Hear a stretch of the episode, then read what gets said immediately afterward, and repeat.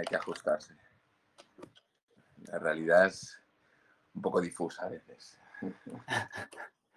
Bueno, hoy comentaremos cosillas interesantes y yo hoy empalmo de directo en directo, o sea, es, es brutal. O sea, luego de este tengo el que tengo en YouTube, luego voy a Carolus, o sea, es...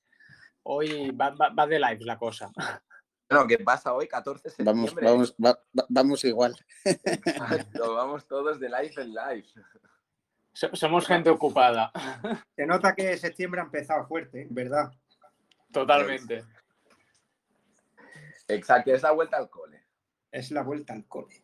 Ah, vuelta a la Bitcoin. Listo, bien, fíjate para adelante. Venga, pues vamos a darle 74 personas. primero de todo, bienvenidos a todos y a todas por estar un martes por la tarde aquí, ¿vale? Sé que algunos estáis trabajando y demás, no os preocupéis, esto va a quedar grabado para la gente que no lo vea en directo y para los que lo estéis ahora mismo para que podáis repasarlo, ¿ok? Entonces os voy a explicar un poco eh, los temas que vamos a tratar y, demás, ¿vale? Primero todo, eh, Willy va a empezar hablando de Solana, el por qué ha crecido tanto y por qué se considera tan importante el petardazo que ha metido, básicamente. Luego tendremos a Sergio, a Mercader de Venecia, que nos hablará de Cardano y el tema de, los smart contracts que ya están, en la mainnet, en la red principal de Cardano, ¿vale? Y por lo que se viene, porque, pues, porque es importante y demás.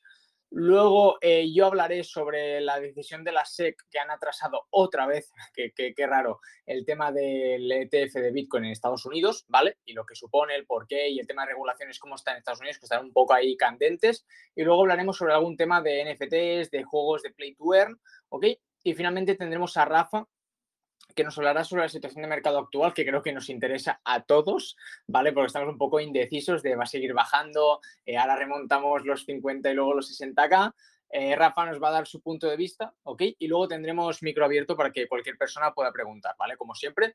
Así que nada, no me enrollo más y empezamos con Willy que nos, que nos hable de Solana, de la, o sea, bueno, del, se ha ido la luna y pensábamos todos que el, el, el, máximo iba a estar en 80, 90 y los ha ido rompiendo, pero vamos, o sea, no, ha parado. Entonces, Willy, si nos puedes comentar un poco más sobre el proyecto, adelante. Yo pensaba, Guillem, que no había que analizar, simplemente poner un par de velas ahí al... un par de velas en el altar y era suficiente. Vamos a ponernos serios, exacto. Solana, Solana, Solana. ¿Quién no ha escuchado acerca de Solana últimamente? Yo creo que cualquier criptoentusiasta la ha puesto en su radar y es que, es que, bueno, es que se ha ganado un puesto más que merecido en el top 10 y encima lo, se resiste a ceder. Ha adelantado a Polkadot y está justo detrás del viejo, del viejo conocido, bueno, Ripple, ¿no? XRP. Solana la ha petado, la ha petado los últimos meses, pasando en menos de dos meses, de 23 dólares aproximadamente a unos 190 en su all-time high. O sea, ha hecho como un por ocho, ¿no? Y esto es un poco la promesa cripto, el santo grial, la leyenda que buscan muchos, el multiplicar su capital de manera legendaria, digamos, en apenas, apenas unas semanas. Pero bueno, cuidado, precaución, aunque sepamos que estas cosas pasan en cripto y bueno, es muy difícil anticiparlo. Lo mejor que podemos hacer, yo creo, es estudiar el mercado, la tecnología blockchain y analizar los proyectos como este o como cualquier otro en búsqueda de señales que nos den confianza. Y vemos que Solana va más allá de un precio que ha subido y vamos a intentar aprender qué hay detrás entre todos, ¿no? Solana ha subido tanto básicamente porque su ecosistema ha crecido a un ritmo exponencial en estas últimas semanas. Cientos de miles de usuarios y nuevos proyectos, es decir, aplicaciones descentralizadas, que eso es lo que buscamos en un futuro blockchain, han migrado a Solana. Y bueno, Solana como blockchain fue creada en 2017 y es gobernada por la fundación Solana Labs. ¿no? Su objetivo fue crear una red, como siempre, fue crear una red descentralizada que permita transacciones y smart contracts protegidos por criptografía, es decir, una capa 1, como Ethereum o como Cardano, con el principal objetivo de que sea escalable, resistente a la censura y mucho más barata de usar que otras soluciones existentes como Bitcoin y Ethereum, ¿no? Seguro que suena. Al final siempre es lo mismo. Se quiere crear un blockchain, una red que pueda crecer hasta escalas globales y de adopción masiva, siendo usable y atractivo, es decir, rápida y barata más que los métodos de pago actuales, más que un Visa, más que un Mastercard, más que un PayPal y protocolos de ejecución de aplicaciones que funcionan en la actualidad. Es decir, tú, si queremos un futuro, ¿vale? Con smart contracts, con aplicaciones que corran por la capa segura de blockchain, no queremos ir hacia atrás en cuanto a velocidad. No quieres estar usando de repente Internet y que el programa, por ser más seguro, te vaya más lento, ¿no? Y esta es la, eterna batalla de las capa 1. O sea, para entender Solana, hay que entender las capa 1, hay que entender los proyectos que quieren crear redes, blockchain, para que se puedan crear pues, eh, pues, pues smart contracts en ellas. ¿no? Entonces, bueno, vamos a mirar números un poco. Solana propone, ¿vale? Quiere que un bloque nuevo se haga cada 400 milisegundos, frente a los 10 minutos que tiene Bitcoin por bloque. Ayer vi la velocidad eh, real y estaba sobre 1,7, uh, o sea, como 1.700 operaciones por segundo, aunque promete o asegura 65.000 uh, transacciones por segundo, ¿vale? Y para comparar un poco esto, Visa da 65.000 transacciones por segundo, XRP 1.500, PayPal 193, Ethereum ahora mismo 20, 20, ¿vale? Bitcoin 10. Y bueno, aunque Ethereum 2.0 quiere prometer 100K, o sea, 100.000 transacciones por segundo, ya veremos si, si quieres acercar.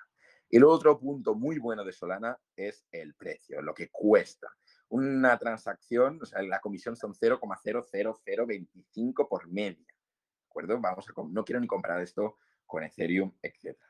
Entonces, bueno, ¿cómo consigue eso? Las dos cosas que hay que entender, básicamente, sin enrollarme mucho, es que usa Proof of Stake, pero es que encima usa un protocolo que se llama Proof of History. Significa, básicamente, para no entrar en detalles, que el protocolo de tiempo, es decir, el reloj interno por el cual se basan todos sus eventos y transacciones, está codificado, está encriptado en los bloques. Por lo tanto, de alguna manera se ahorra todo este proceso y ya puede confiar que toda la secuencia de eventos funciona bien. Por lo tanto, bueno, pues, pues, va, pues puede ir mucho más rápido. Y además, otra característica es que no usa protocolos de fragmentación como el sharding, como quiere usar pues, Polkadot, Silica, MTV, ¿no? Que algunas cosas, algunos protocolos, algunos proyectos quieren escalar más que Ethereum usando pues fragmentación de red. Solana no. Solana dice, yo quiero que por otros, eh, por otros lados uh, quiero ir más rápido, más barato, pero sin fragmentar. Que fragmentar, bueno, al final para los programadores es un poquito más complicado de usar. No solo eso, sino que encima da como bloques de Lego para los programadores para que, para que ellos mismos pues, puedan programar de manera mejor. Así que sí, promete, promete mucho y encima da facilidades. Veremos, veremos cómo funciona eh, la carrera por las capa 1, pero es importante saber qué hay debajo de Solana.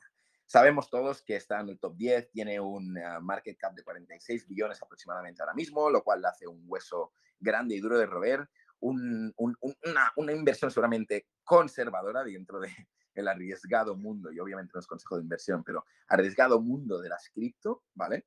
Ah, pero bueno, pero también es más difícil que suba, porque tiene que entrar muchísimo más dinero en su market cap para multiplicarlo por, por dos, tres, etc. Quería acabar con cuatro detalles, ¿vale? Me he fijado en su equipo. Ellos, bueno, prometen que tienen equipo heredado de Qualcomm, Intel, Google, Netscape, Microsoft, Twitter, Dropbox. Yo directamente, sido un vistazo rápido en LinkedIn, no lo he visto tan claro sí que he visto que su cofundador eh, era staff engineer en, ah, Qualcomm, que era el, fabricante de microprocesadores en varias compañías de teléfono, y también ha trabajado en Dropbox. Luego he visto que un software engineer había hecho una internship, unas prácticas en Google, no sé. Eh, no sé si exactamente eran top en todas estas empresas, pero realmente parece un equipo muy, muy formado. Marketing súper guay, tiene una web súper chula, está triunfando, tiene un look and feel acaramelado y ha traído a muchos muchos, muchos inversores uh, últimamente. No mucho más. Redes sociales a tope, tienen medio, medio millón de seguidores en Twitter, un engagement de entre 700, 500, 1000 reacciones por post, lo cual podría ser un poco más alto teniendo medio millón de seguidores. Y para resumir, tener claro, chicos, Solana, o sea, Sol, es el token nativo de la red de Solana que se usa para staking y para pagar transacciones. Es el token de gobernanza dentro de la red de Solana que permite a su vez pues, smart contracts, etc. Tiene un staking de un 7% aproximadamente en varias carteras y un periodo de congelación de 5 días. Es decir, si lo pones en staking no lo puedes sacar, ¿vale? Eh, no lo puedes sacar en 5 días. Tienes que esperarte 5 días, un poquito para evitar pues, lo que llaman rug pull, ¿no? El tirada de alfombra, que haya un evento, una noticia, que la gente, los inversores tengan miedo y lo saquen todo de golpe. El 50% de las comisiones se quema, es decir, para generar un poquito más de deflación, y el otro, pues bueno, pues va a los, a los, a los nodos validadores y a, los, a la gente que se encarga de proteger pues este, este sistema blockchain, ¿no? recordad que, por ejemplo, Ethereum quiere hacer esto o está empezando a hacer este token burn. No mucho más. Eh, proyectos como FTX, Audios, eh, Chainlink, MoonPay, OKEx, Airwaves se están acercando a él.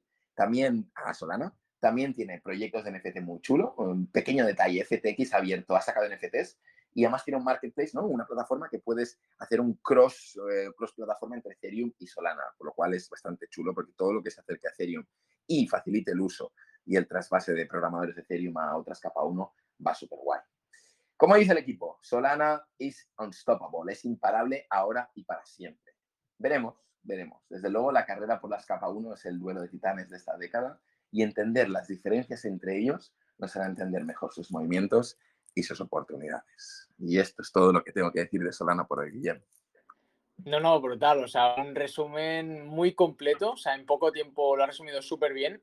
Y lo que es, es, lo que has dicho tú, o sea, ha tenido un crecimiento espectacular. Y yo sobre todo se lo, lo, digo siempre, o sea, el marketing y más ahora yo creo que es vital, porque sí que es verdad que hay muchas redes alternativas de Ethereum, como por ejemplo Algorand, Avalanche, Cosmos, Elrond, Rose, pero sí que es verdad que Solana ha conseguido, incluso cuando nadie, nadie la conocía, meterse entre estas eh, a, base de marketing y a base de un buen trabajo, porque sí que es verdad que las demás hay algunas que no tienen nada que envidiarle, pero aún así no son tan reconocidas por el tema de pues, que no se ha dado la voz, ¿no? Entonces, mucha gente ahora es como lo típico, quieren entrar ahora en Solana, ¿vale? Porque se piensan que se van a hacer otro por 30 o no sé qué, bueno, no sé porcentaje hecho ya, o sea, ya he perdido los números. Y no es así, ¿vale? O sea, mucho ojo con esto de subiros al carro cuando todo está subiendo, cuando todo está en máximos. Eh, yo hice un vídeo al respecto, creo, o lo tengo preparado. Mercader también hizo uno, bueno, varios hemos explicado esto. Y es el tema de o esperáis una corrección para entrar o la opción que podéis hacer es, aprovechando el FOMO de Solana, coger los proyectos que se estén desarrollando dentro de Solana, ya tanto en yield farming, en, en DIFA, o sea, en todo el tema de DIFA, en tema de NFTs, en todo, ¿vale? Entonces, eh, podéis aprovechar para actuar ahí, ¿vale? Eh, y si queréis ser más conservadores, pues compréis Solana, y si no, pues no, ¿vale? Entonces, dicho esto, pasamos con el señor Sergio, que nos sale un poco de, Cardano, de la bifurcación de Alonso. Eh, bueno, todo tuyo. Adelante. Eh, buena gente, ya tenemos aquí por fin los smart contracts y deciros que ha sido todo un éxito, ya que Cardano por fin no es una cripto de fantasía. Aquellos que al principio eran nuevos no entendían el problema de Ethereum, pero aquellos que hayan empezado a jugar videojuegos blockchain y han empezado a trastear dentro de la, red RC20, pues se han dado cuenta que no es escalable y que con su trilema pues nunca va a ser tan escalable como lo va a ser Cardano. Es cierto que hay muchas redes de, efectivamente como Sol de primera capa que proponen solucionar este problema, pero tenemos que entender un poco que bajo mi punto de vista en el espacio cripto una no viene a quitar a la otra. Todas, todas creo que coexistirán porque hay gente para todas y hay espacio para todo. Entonces, Cardano ya por fin tiene los contratos inteligentes. El 72% de todos los tokens, que son 35 mil millones de tokens, lo que hay en circulación, están bloqueados en, nodos, en master nodos, haciendo staking con el Proof of Stake. Estos validan transacciones mediante la delegación en un nodo, es decir, bloqueas tu activo X tiempo y con eso se van validando transacciones. Eso le ha dado muy buena fama por ahí, por Estados Unidos, haciéndola llamar la criptomoneda verde. Siempre han sido los de marketing, gente avispa, y le han puesto ese tic. La verdad es que no consume la, misma electricidad que el Proof of Work. Y vale, con este, con este porcentaje que tenemos de los staking, ahora para tokenizarte, ¿para qué sirve el Cardano? Antiguamente, pues bueno, ahora el Cardano sirve para tú hacer un contrato inteligente, tienes que comprar Cardano y pagar. Entonces, SandySwap, que sería el exchange descentralizado que va a correr dentro de, ADA, ya está haciendo sus primeras pruebas. Y entonces esto, esta gente va a tener que comprar los cardanos que los usuarios tienen porque el 72% están bloqueados. Evidentemente, como siempre pasa con todo, compra el rumor, vender la noticia, Cardano ya se halla en todos los mercados, es un activo de alta capitalización de mercado, unos 76 mil millones de dólares, que en, América son billion. Entonces, claro, es de crecimiento lento. Ahora mismo, para que te haga un por dos, que en las criptomonedas, bueno, no es muy complicado siempre y cuando entres en buen momento, tendría que ponerse en 140, casi 150 mil millones. No es imposible, pero no va a suceder ya. Es exactamente lo mismo que con Sol. Hay que entrar para la especulación a una fase de corrección o si vas a holdear o si vas a largo plazo, intentar también entrar en una, en, una fase de estabilización ir a largo plazo, ir acumulando. Los puedes poner en staking mientras tanto o cuando esté el Sandy Swap puedes proveer liquidez y te farmearán Sandy. Eh, los contratos han sido un éxito. Hay mucha gente que decía que no iba a ser un éxito. Esta cripto es más marketing y más prueba que otras que son mucho, o sea, al revés, me equivoco. Es más prueba, han estado muy seguros antes de lanzar los smart contracts y menos marketing. Hay otras criptos que son mucho marketing, pero luego lanzan la billetera y se va a la mierda, como es el caso de Seymour, que en dos se fue a la mierda su billetera. Para aquellos que quieran investigar sobre los contratos inteligentes, se hace a través de su billetera oficial, que es Daedalus, creo que se llama. Y para comentaros un poco sobre la especulación y el precio, que es lo que le interesa a mucha gente, ahora mismo se encuentra en un canal que está, yo no entraría ahora mismo porque está en los 2.39, que está a punto de, tocar la resistencia de los 2.41, según el retroceso de Fibonacci, en una gráfica de 4 horas, sí que me esperaría a ver si desciende a niveles de 2,25 o si va a romper y que se asiente en los 2,43. Entonces ahí compras un poco más de seguridad, porque bueno, a todos nos gusta holdear, pero en algún momento eh, toda persona que estamos holdeando también estamos especulando un poco. Entonces, esos serían los niveles que yo más recomiendo. Esperarse un poco para, para, que así compremos con la seguridad, porque ahora mismo está como en una zona de resistencia. Si baja, tendría el siguiente soporte en los 2.23 y si rompe y se asienta, en los 2.42. Ese por el tema del precio. Los smart contracts ha sido un éxito y vamos a ver cómo se van desarrollando poco a poco, irán migrando muchos proyectos DeFi y muchos proyectos a Cardano, porque es mucho más barato. Otra cosa que me gustaría añadir es que Cardano no viene a, matar, no viene a ser el killer de Ethereum. De hecho, tiene un proyecto que es integrarse y cooperar las blockchain de eh, Ethereum 2.0 con la de Cardano. Es decir, para que tengamos interoperabilidad. Aquí no se viene a sustituir una por la otra. Eso bajo mi punto de vista. Y no quiero enrollarme mucho más, porque tenemos un tiempo así como muy limitado. Y bueno, pues si quieres comentar algo, Guille. O sí, no, no. O sea, lo, lo has dicho, sí, bueno, plan, no tengo nada más que añadir. Es el tema de que, de que mucha gente se pensaba que con la llegada de los smart contracts iba al precio a romper los 3 dólares e irse a la luna. Y es lo que decimos siempre, da igual el evento y se ha comprobado este año, da igual el evento que sea, compra el rumor, vende la noticia, da igual lo que pase. Pero esto no quita que tenga potencial eh, a largo plazo, por lo que ha dicho Sergio. O sea, ahora mismo lo que va a empezar es a, pues, a crearse smart contracts, van a empezar, a, van a, empezar a aparecer eh, exchanges centralizados, ahí podemos sacar una buena rentabilidad al inicio. todo esto. tokenizarse dentro de Cardano es un proceso, cuando tú, bueno, depende, si vas a hacer un token chorra, pero toque, pero tokenizarse para, como tú dices, un proyecto de DeFi lleva tiempo, ¿no? Es que ya están los contratos, ya está, ya lo tenemos todo. Exacto. Va llevando tiempo, pero esta gente va a tener que comprar los tokens que los holders tienen, porque el otro de supply está, en, la, mayoría del supply, 76% ya está en circulación, y de ese 76, el 72% está en staking. O sea que yo creo que se mantendrá en puesto alto de capitalización de mercado. Conforme el mercado vaya ganando, irá ganando.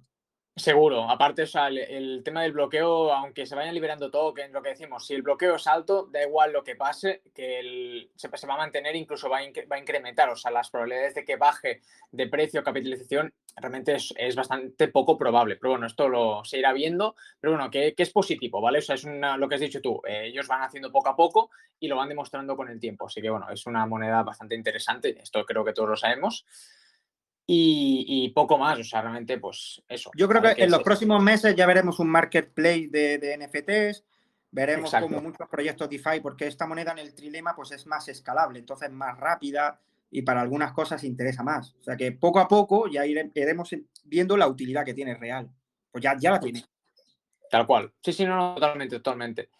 Y bueno, cambiamos de tema radicalmente, ¿vale? Dejamos Cardano y nos vamos con nuestros queridos amigos de Estados Unidos, ¿vale? Eh, nuestros amigos de la SEC, ¿vale? Security Exchange Commission, ¿vale? Em, que, lo, bueno, como todos sabéis, estamos aún pendientes de que se apruebe un ETF de Bitcoin en Estados Unidos, de Bitcoin y de Ethereum, ¿vale? Para la gente que no sepa lo que es un ETF, eh, en muy resumidas cuentas, eh, son fondos, ¿vale? Que lo que hacen es proporcionar, em, ¿cómo se llama?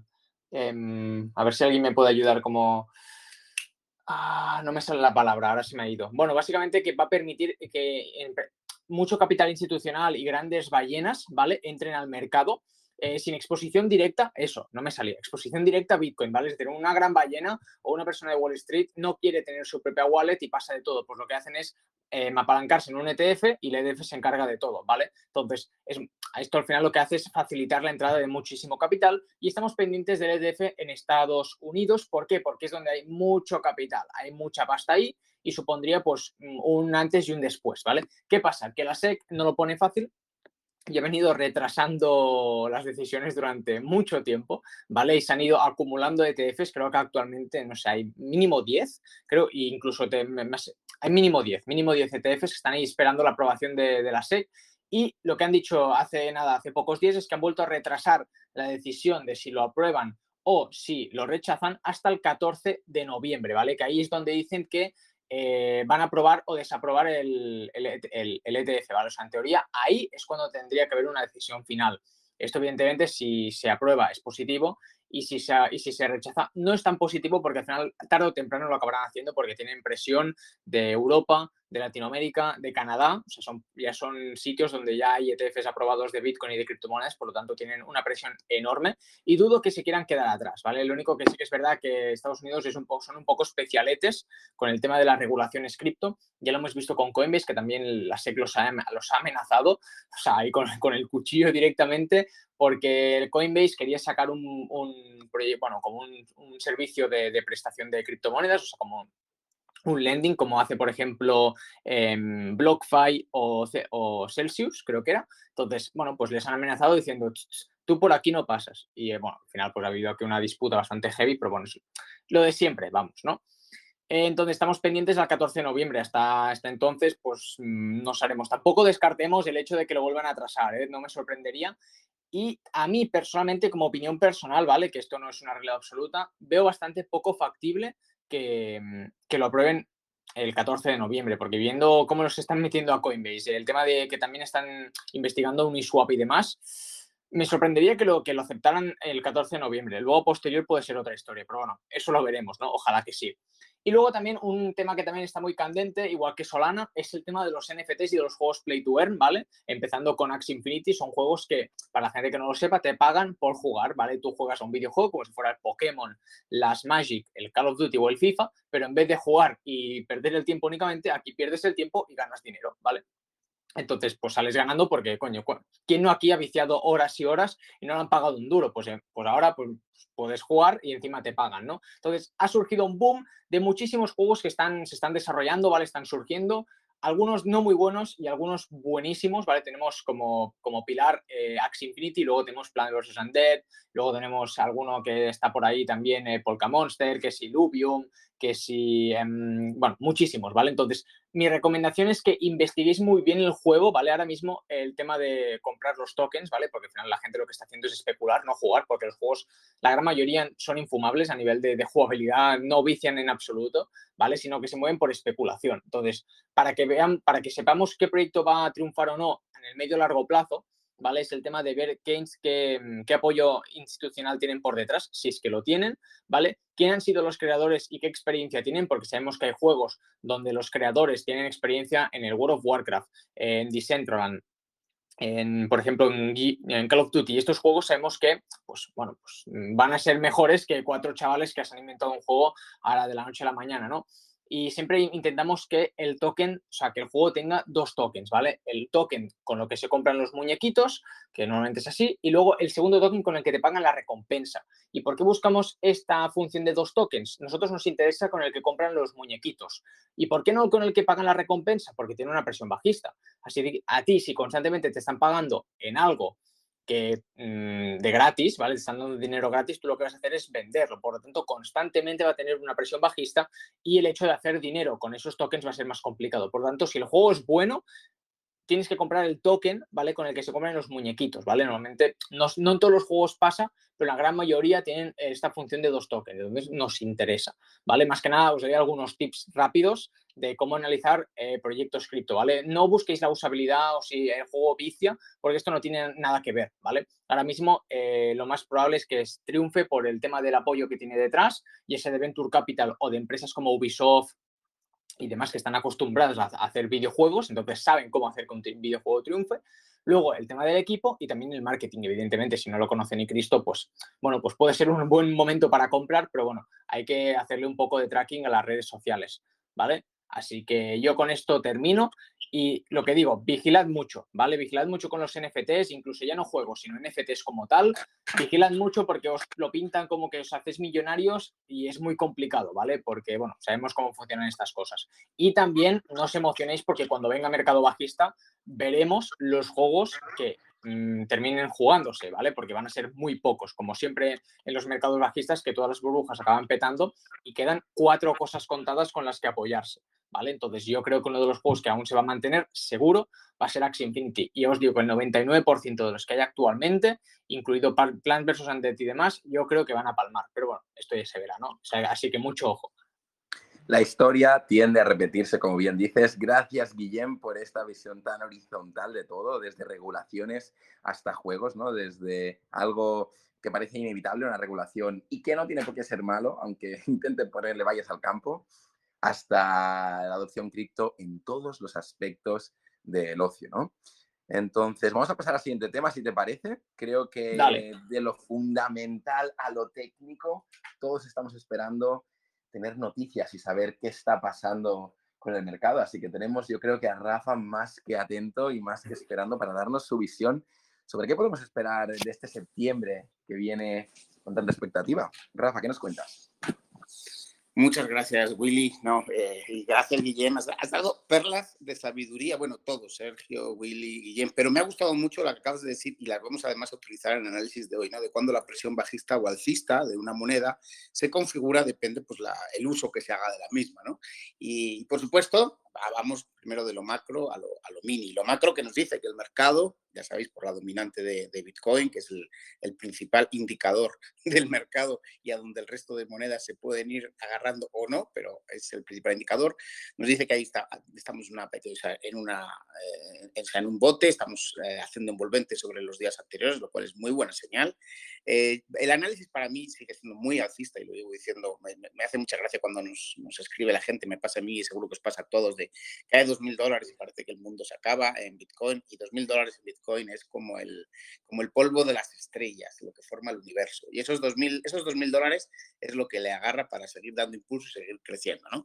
Entonces siguen los análisis exactamente igual. Alcista, los precios objetivos en Bitcoin sigue siendo el 49.924, que indicaría la, ya la, la salida o el escape que para mí en mi análisis lo pronostico pues en los próximos 6, 7, 5 días aproximadamente. Yo creo que a partir de, bueno, a partir de ya, o sea, desde hoy hasta el 16, 17 estaríamos en, los puntos casi eh, donde yo veo esa salida más probable. En caso de no producirse, pues habría que ver qué oportunidad nos dé o si nos configura un rango que sabéis lo que pasa con los rangos, cuando estos rangos en Bitcoin están en la parte alta del rango, como nos encontramos ahora mismo, en la parte media, parte alta, es muy bueno para las altcoins. Y las altcoins se están comportando muy bien.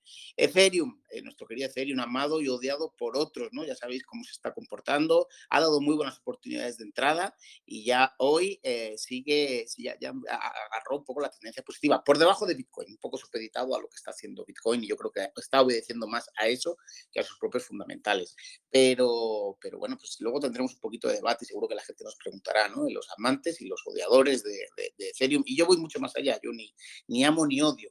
En este caso, en el caso de Ethereum, me parece, bueno, por historia, pues yo llevo en el mundo de las criptomonedas muchos años y por historia, pues aunque sea el abuelo y a las personas mayores les debe respeto, y ahí vemos cómo, cómo, cómo, cómo Ethereum eh, sigue, sigue dando guerra, por supuesto. Eh, Solana, por supuesto, DOT, por supuesto, Link, por supuesto, como no, Cardano, eh, están presentando propuestas muy agresivas y que le van a comer terreno seguro. Pero cuidado, no dejemos de considerar a, Ethereum como, como el valor, como lo que es, ¿no? como lo que nos está dando. ¿no? Y, simplemente un poco pues para, para ver qué, nos está pasando ¿no? en general en el mercado. Siguen proyectos muy grandes como tirando muy fuerte como Kusama, como, como ICP, como DOT, que decíamos antes, como IOTA, que sabemos que es la, una de las formas de, diversificar sin salir del mundo cripto, este, como AVE, con un buen comportamiento, como, eje, como EGLD, y por supuesto, mi querida Hedera Hasgraf, que también está teniendo un comportamiento muy positivo. Entonces, como estamos diciendo, ahora mismo el mercado nos está dando buenas oportunidades, sobre todo cuando el Bitcoin coquetea con la zona alta de su rango sin romperlo, nos va, nos va a dar esas buenas oportunidades y oportunidades que para, tanto para los eh, holders que compran proyectos a largo plazo, pues eh, hay que aprovecharlas en estos dip que tuvimos en, este, en el que tuvimos en estos, en estos días pasados eh, para poder comprar un poquito más barato, como para aquellos rabiosos traders especuladores que quieren sacar su 6, su 7, su 8, pues su 10% del mercado diario, en estos días son el caldo de cultivo perfecto. Aunque siempre, ya sabéis que no es consejo de inversión, y eso es muy importante destacarlo, no especulen en proyectos que valgan, o sea, que sus fundamentales no sirvan en proyectos como ya sabemos los famosos SafeMoon, los famosos IVA, porque sabemos que en el momento de una atrapada, en el momento de una caída, las garantías de que volver a recuperar esos puntos de, salida son muy difíciles. Así que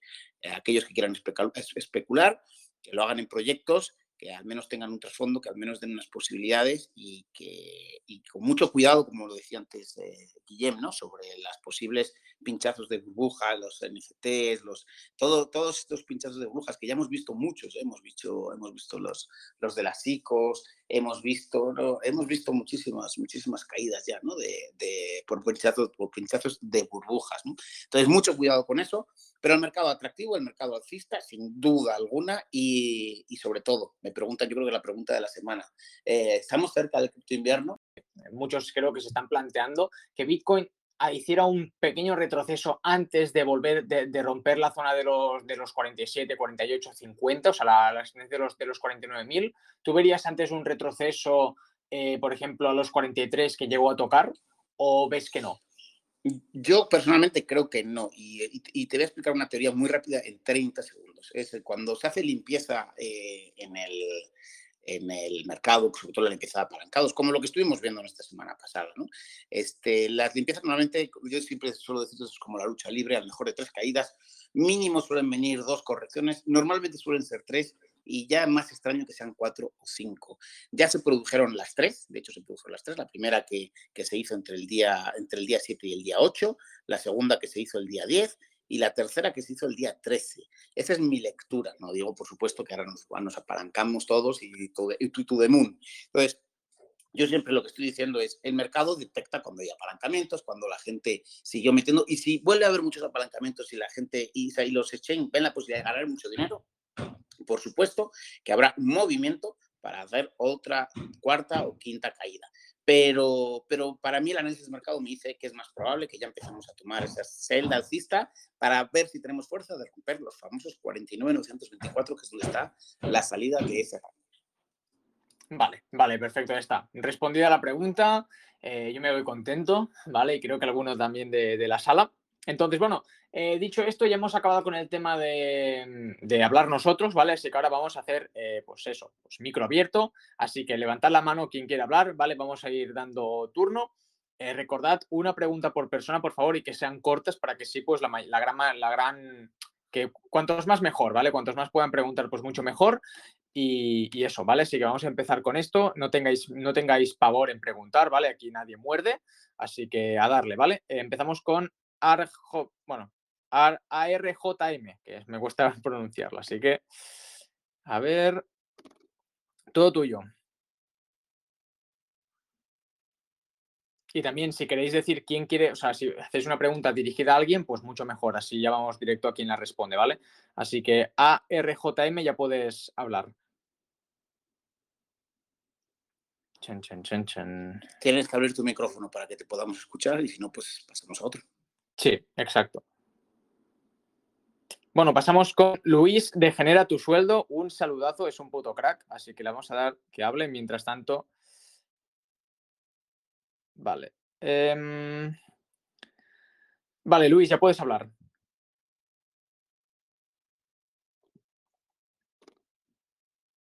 A ver, espera. A veces va mal. A ver, Luis, prueba ahora.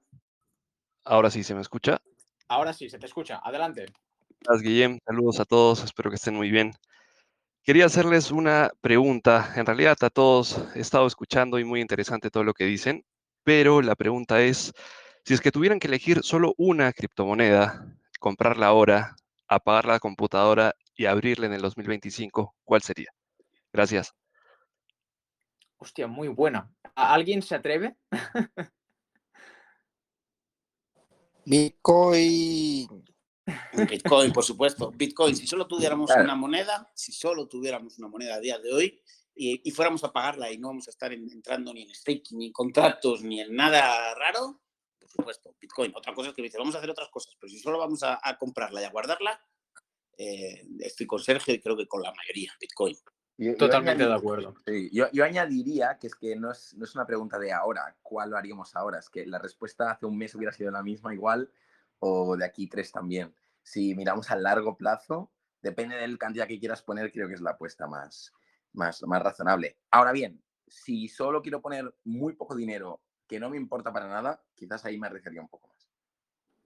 Sí, no, si tú quieres, o sea, si vamos a poner ahí los ahorros de la vida, por decirlo de alguna manera, yo creo que todos los que estamos aquí, de Rafa, Sergio, tú y yo, y seguro que la gran mayoría de los que estamos en la sala, yo creo que elegiríamos Bitcoin por encima de las demás. Al final es lo que decimos, ¿no? La, vieja confiable. Las demás tienen, son muy buenas, sí, pero ¿quién te asegura que va a, va a aguantar durante mm, no sé cuántos ciclos bajistas? Ahí está la cosa. Hemos visto que Bitcoin lo ha demostrado, las demás eh, aún queda, ¿no? Aún queda. Pero bueno, eh, buena pregunta, buena pregunta, Luis. Em, vamos a pasar con Fer Ostro. Vamos a darle micro abierto. Ya puedes hablar. Desmuteate y cuando quieras. ¿Qué tal? Buenos días a todos. Muchas gracias por, esta charla brillante y muy enriquecedora. Y mi consulta es, eh, bueno, hoy hemos tenido un, un anuncio de Solana que ha habido algún problema. No sé si alguno de ustedes conoce más en profundidad el tema como para que nos puedan eh, comunicar a ver qué es lo que ha sucedido. Gracias. Bueno, em, empiezo respondiendo yo porque hoy he hablado de Solana, aunque no sea un experto totalmente en Solana. desconozco una noticia en concreto, no sé si alguno de vosotros habéis escuchado, pero mm, deberíamos de ver igual es la noticia, porque hay veces que hay fallos técnicos en algún tipo de, de, proceso de su roadmap que al final, bueno, pues pueden afectar más o menos, ¿no? Yo creo que Solana al estar tan en, la, en el punto de vista tanta gente, ahora mismo también es, es muy foco de manipulación. Yo estoy, estoy buscando la noticia, pero no, no la encuentro. Sí, Fer, si nos pudieras dar un poco más de, de pinceladas sobre la noticia, estaría genial, porque estoy buscando y no. ah, vale, igual ya está. Ya está, lo he encontrado, lo he encontrado, ya está, lo tenemos. Em, Solana eh, anuncia un problema con su mainnet beta y los ingenieros están al tanto y están trabajando para resolverlo, ¿vale? Em, está, bueno, básicamente que tiene una que tiene inestabilidad, o sea que no, de forma intermitente, pues muestra inestabilidad lo que es la Solana mainnet beta. Eh, no sé a qué se refiere exactamente, pero, pero bueno, eso. Mm, no sé, tu pregunta iba referida a si debería, pues, pues deberíamos prepararnos para que esa noticia afecte a su precio o, exactamente qué quieres saber con la pregunta. Sí, iba directamente a eso. Vale. Eh, de hecho, eh, en un tuit anterior creo que habían comentado que habían tenido que desconectar la red. Sí, desde, desde anoche eh, a mí me llegó una alerta, pero no sabía exactamente por qué se referían, que por lo visto estaban teniendo causas este, de denegación de servicio. Entonces eso ya me hablaría más de ataques, ya sabes, cuando son denegación de servicio es más casual por ataques. En cuanto al precio, a ver, para mí Solana está en plena, en plena corrección después, después de hacer el máximo, puede hacer que esa corrección llegue al punto eh, de rebote un poquito antes y o este sea un poco más profundo y al final ya la postre sabéis lo que nos da es mejores oportunidades de compra. Eh, mm, tampoco, tampoco creo que sea como porque realmente no, no, no, le veo, no le veo gran problema dado que además no es en la, la mainnet beta, es, también es una mainnet eh, donde se pueden, donde pueden correr algunas aplicaciones de manera aislada de la, de la mainnet principal. ¿vale? Entonces no creo que suponga el, el, principal problema. Sin embargo, pues gracias por el apunte porque es, es interesante. Yo había leído algo en la noche, pero me había quedado con la parte esta de ataque de negación de servicio nada más. Sí, correcto. Yo creo que eh, todos estos problemas o noticias hay que ponerlos en contexto. Depende de lo que haga Bitcoin, depende de lo que haga el mercado. ¿no? Si el mercado está bajando, igual estas noticias pueden afectar más. Y si no es algo que habían prometido y que había causado mucho hype y mucho FOMO, por ejemplo, Cardano va a sacar smart contracts y de repente no los saca, ¿de acuerdo? Alguna promesa que todo el mundo tenía mucha expectativa, no tendría por qué mover demasiado el mercado. Ahora estoy mirando el Fibonacci en Solana y realmente el Golden Ratio está sobre los 143, uh, estando ahora 160. No veo que haya bajado demasiado. Mm, bueno, no tendríamos por qué esperar una baja demasiado grande por un fallo técnico que tampoco afecta a una noticia bien, bien grande, bien fuerte. Veremos. Exacto. Aparte también tener en cuenta que en el mundo de las cripto lo más normal es que haya retrasos, haya errores, ¿vale? O sea, eh, que no nos sorprenda a nadie. Aparte es lo que decimos, ¿no? Que no afecta directamente a la red principal, pero que nos tenemos que acostumbrar a que no todo es bonito, que cuando dan una fecha hay muchas probabilidades de que se equivoquen. O sea, bueno, al final es algo, algo normal, ¿no? Pero bueno, sabemos cómo el mercado evoluciona, pero bueno, en el caso, en estos casos de, noticias negativas, sabiendo el fundamental que tiene, ¿vale? Eh, ya sea Solana o sea cualquier otra, es, podemos aprovechar para hacer nuestras compras promelladas, eh, bajar el precio promedio, etcétera, ¿vale? Así que paso, paso el, de esto a Renato. Ya os digo, preguntad, ¿eh? no, os queda, no os quedéis con la duda, no te, aquí nadie, nadie se va a reír de nadie, o sea, es un espacio seguro. Renato, ya puedes abrir, ya puedes hablar. Eh, buenos días con todos, les estoy escuchando durante todo el chat y quisiera saber qué es lo que está pasando con Rune y su y su y esto que estaba pasando con su. Vale, he escuchado el tema de Rune, pero no lo, lo, de, después. Con la auditoría que estaba eh, haciendo Torche.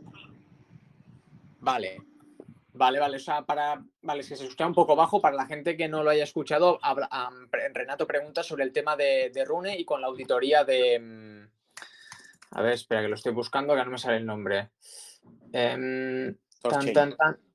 Vale, vale. Ah, exacto, vale, porque uh, sufrí, vale, eh, vale, vale. Ahora, ¿alguien sabe más la noticia exacta? Yo me lo sé un poco por encima, que bueno, mm, todo viene a raíz del tema de que Torchain sufrió dos hackeos, eh, creo que en una semana consecutiva. Entonces, lo que, lo que dijo Rune es que iban a lanzar una auditoría nueva para Torchain, ¿vale? Eh, entonces, bueno, pues para, supongo que pregunta cómo, está el, cómo está el tema, ¿no? Si alguien lo, lo sabe o conoce un poco más en detalle, adelante. yo estoy buscando mientras tanto, porque al final, como hay tantas noticias, eh, uno. No, el tema, el tema, el tema, el tema lo mismo. De, hecho, este tema ya viene de toda la semana. Es un tema que, pues también, a ver, eh, a, Guillermo acaba de decir una, una, frase muy buena que me gustaría que no fuera cierta, pero desgraciadamente lo es, ¿no? Que en el mundo blockchain hay mucho todavía en ensayo-error, en fallo, en prueba, y por supuesto, y por supuesto, el tema es cuando vinculamos como si este tipo de productos no estuvieran vinculados a un valor, pues estaríamos dando tiempo. Ay, no, pues está, eh, ahora mismo esto es una, una, una, versión de prueba, no es que esto es una beta, no es que esto es una alfa todavía, no sé qué, no es que sea la versión de desarrollo. Estamos hablando de blockchain vivas y que por supuesto los desarrolladores, eh, yo soy ingeniero de sistemas además, eh, no, no, son, no son perfectos ni mucho menos, se cometen errores y pues se sigue, se sigue gestionando y se siguen corrigiendo. Pero el, el problema está que como está vinculado a un valor y está vinculado a una noticia constante, pues ese valor supone un golpe. Esto es igual, esto es igual que si mañana eh, me va a inventar. Microsoft saca un nuevo sistema operativo, lo saca, por supuesto, sin pruebas, lo saca eh, todavía un poco así, en modo, en modo beta, pero todo el mundo lo descarga. ¿Y qué pasa si empieza a fallar y empieza a haber mil correcciones? Pues que las acciones de Microsoft seguro que caerían. ¿no? Es, algo, es algo similar pero más bien hay que darle tiempo y de hecho si tú ves cómo están las capas de desarrollo eh, para Rune, para Torchain, eh, vas a ver que estamos todavía en una fase muy primigenia del, del, producto. Entonces, es normal este tipo de errores y probablemente sí le afecten en el precio, pero a corto plazo, ni siquiera a medio o largo plazo. Aquí voy a añadir, Rafa, muy de acuerdo con lo que tú dices, una anécdota que da la casualidad que hablé con un ingeniero de, eh, de ciberseguridad que estuvo trabajando en el caso del hackeo de Rune y me, dije, me dijo que tras el hackeo de Poli, de repente su caso pareció como si hubiera sido una tontería, una pequeñez, ¿no? Entonces, como siempre, poner en perspectiva lo que pasa y, y, a veces ver dónde está la atención. Si la atención va hacia ese hackeo, muchas veces el precio baja, porque es, es emoción. Pero si la atención está sacada de este hackeo, a veces, pues no es que pase desapercibido, sobre todo para la gente que sigue el proyecto, pero sí que pierde, pierde peso, pierde peso. Y como tú dices, Rafa, o sea, ahora mismo hay muchos, muchos, muchos, muchos proyectos que se lanzan eh, en beta, ¿no? Es decir, venga, vamos a probar. Y un poco ese es el... el, el, pero, es que lo peor es que si no lo hacen, luego esta histeria colectiva que existe en el mundo de cripto e intenta, intenta echarlo para abajo, como han intentado muchas veces con Cardano, ¿no? Es muy lento, etc. Entonces, bueno, tenemos en cuenta esto, que son eh, tecnologías en desarrollo y tenemos que aprender un poquito de desarrollo de software y de, y de, y, de, y de tiempos para entender dónde, dónde están los fallos y dónde va la atención. Bueno, yo estoy mirando y al final Twitter, si no encontréis algo en Internet, id a Twitter, ¿vale? Porque antes de que salga en, Internet sale en Twitter, o sea, es espectacular. Eh, están, bueno, más, más, que nada están, están en proceso, ¿vale? O sea, no he encontrado nada de que aún esté finalizada el tema de la auditoría por Halborn Security, que entiendo que es la que se encarga de la auditoría nueva, pero bueno, eso, que están en proceso, así que no encuentro más información, ¿vale? O sea, la que, seguramente a la que salga la auditoría eh, será cuestión de mirarla y ver si está todo bien, aunque nos vamos a enterar seguro, ¿vale? Entonces, le doy el paso a Leanne Linfraga. No sé si lo he pronunciado bien, pero bueno. Adelante.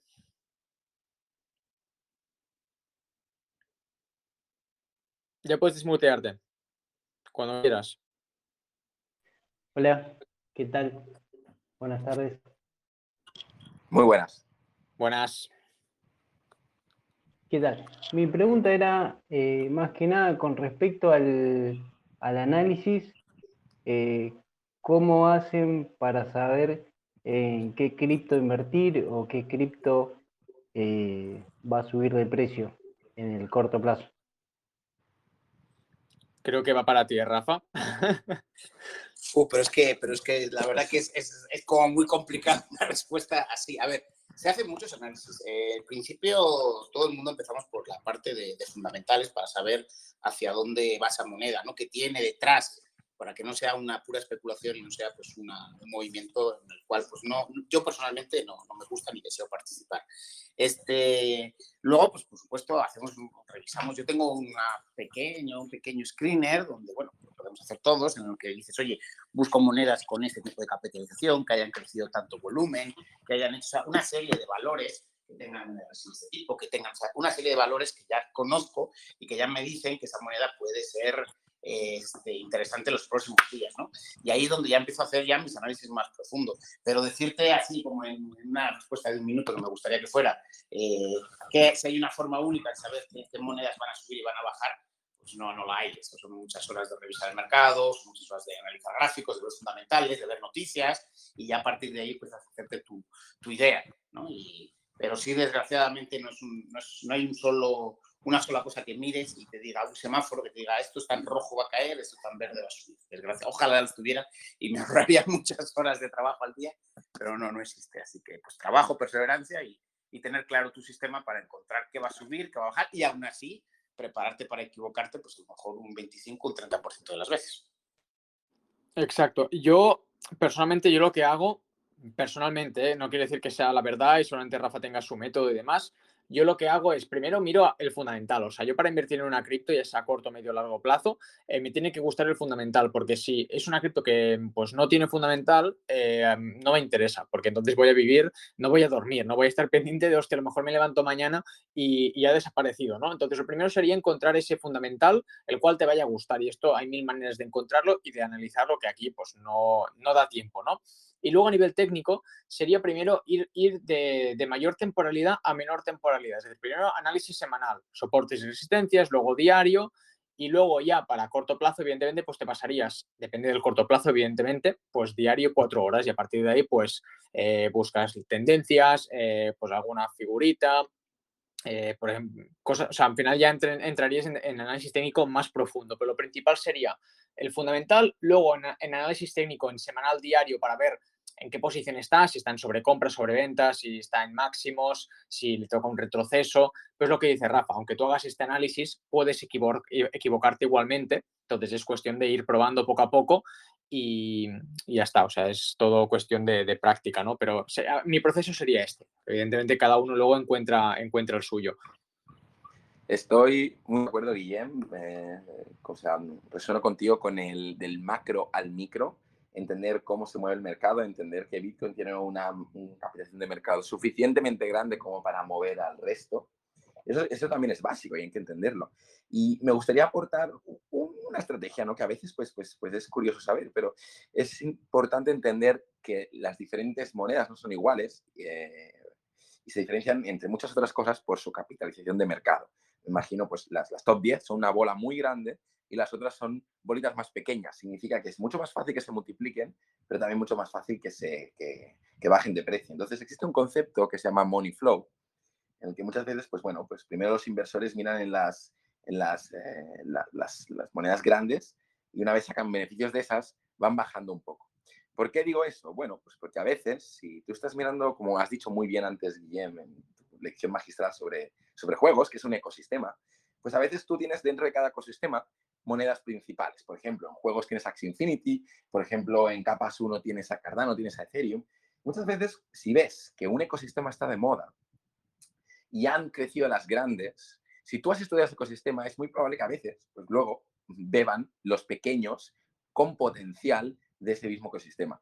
Así que te recomiendo que, bueno, pues que lo pruebes, que te fijes en algunos ecosistemas y te especialices en ellos para entender cómo el dinero va de uno a otro y pues para ver si hay algún tipo de patrón a la hora de mirar el corto plazo que va a pasar, que es muy difícil, como decía. Vale, y ya pasamos con la última pregunta, ¿vale? Que es de David Iza. Y recordaros que el próximo, el próximo Boy Chat va a ser igualmente en este canal, ¿vale? El próximo martes, día 21, pero va a ser a las 19 horas española, ¿vale? Ya lo, iremos publicando, no os preocupéis, pero que sepáis eso, que va a ser a las, el próximo martes, a las 20, al martes 21 a las 19 horas, eh, horario España, ¿vale? Eh, igualmente lo iremos publicando para que lo sepáis, ¿ok? Y esto va a quedar grabado para la gente que lo quiera volver a ver o la gente que se haya tenido que ir a medias o se ha conectado más tarde, se va a publicar y se va a subir entre hoy y mañana al canal, ¿vale? Así que empezar, finalizamos ya con David y a ver qué nos quiere preguntar.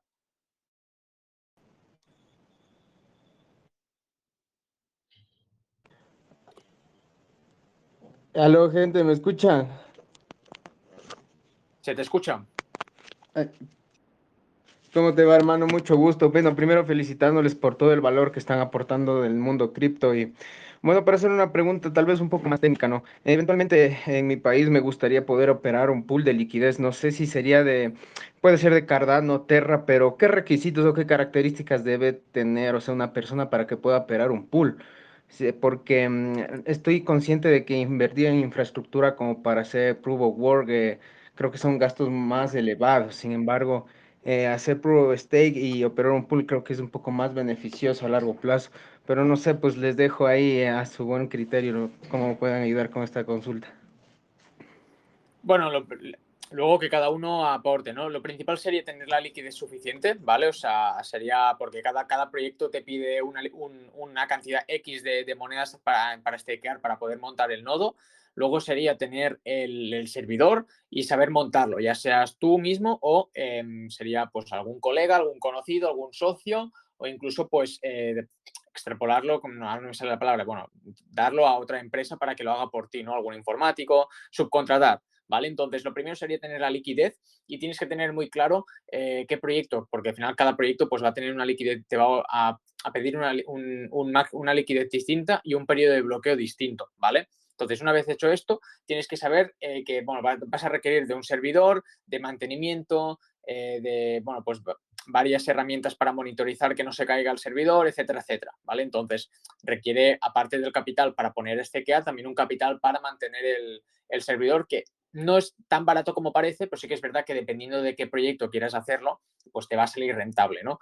Ya te digo, yo personalmente no conozco tanto de esto, a lo mejor Sergio sí que domina más el Proof of Work y Proof of Stake, pues puede, que ha sido minero, bueno, es minero, no sé si lo es, pero bueno, que tiene más experiencia, entonces no sé si él puede dar algunas pinceladas más.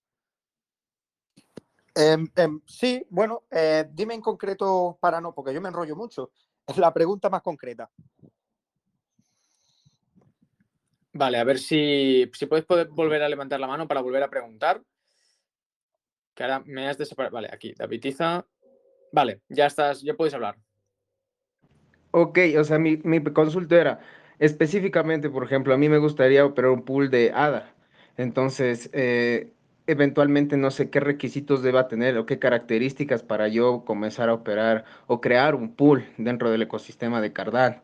Entonces, ese es más mi consulta, o sea, qué, qué recursos, no sé, tal vez si sabes cuántas dadas necesito. Entonces, eso es la, mi enfoque de pregunta, ¿qué puedo hacer para crear eh, efectivamente un pool de, en ADA? Vale, No sé Sergio. si me... A ver si. O, o alguien que lo sepa, si no, si Sergio nos. A ver si, si se desmutea. Ah, coño, que tenía el micro tapado, vale, perdona. Aquí hablando solo.